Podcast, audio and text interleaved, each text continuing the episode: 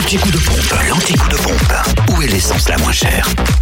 Le samplon 98 au prix le plus bas est à 1,509€ à Auxonne, 3 rue de l'Abergement. Le samplon 95 est à 1,489€ à Dijon, Toison d'Or, boulevard des Martyrs de la Résistance. À Fontaine-les-Dijon, à rue Les Prépotés, également à Chenauve, aux Terres Franches, à Saint-Bernon, avenue de la Brenne, à Quétigny, avenue de Bourgogne et à Sennecey-les-Dijon, route de Chevigny. Quant au gasoil, vous le trouvez à 1,275€ à Saint-Bernon, avenue de la Brenne.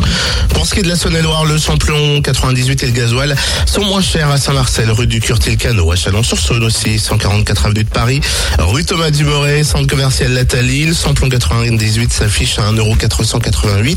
Le gasoil à 1,256€. Concernant le samplon 95, il est à 1,444€ à Mâcon, au carrefour de l'Europe. Et on peut aussi faire le plein de gasoil à 1,256€ à Châtenois-le-Royal, Zac Mopa et à Chalon-sur-Saône, rue du Capitaine Dridien. Et dans le Jura, vous trouvez le samplon 98 au prix le plus bas, soit 1,525€ à Choisy, cette route nationale 73.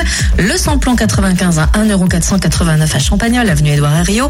Et le gasoil à 1,266€ à Champagnol, 39 rue Georges Clémenceau et avenue Jean Jaurès. Vous retrouvez comme d'habitude l'anti-coup de pompe, les stations moins chères de Bourgogne-Franche-Comté en podcast direction de fréquenceplusfm.com. Fréquence Plus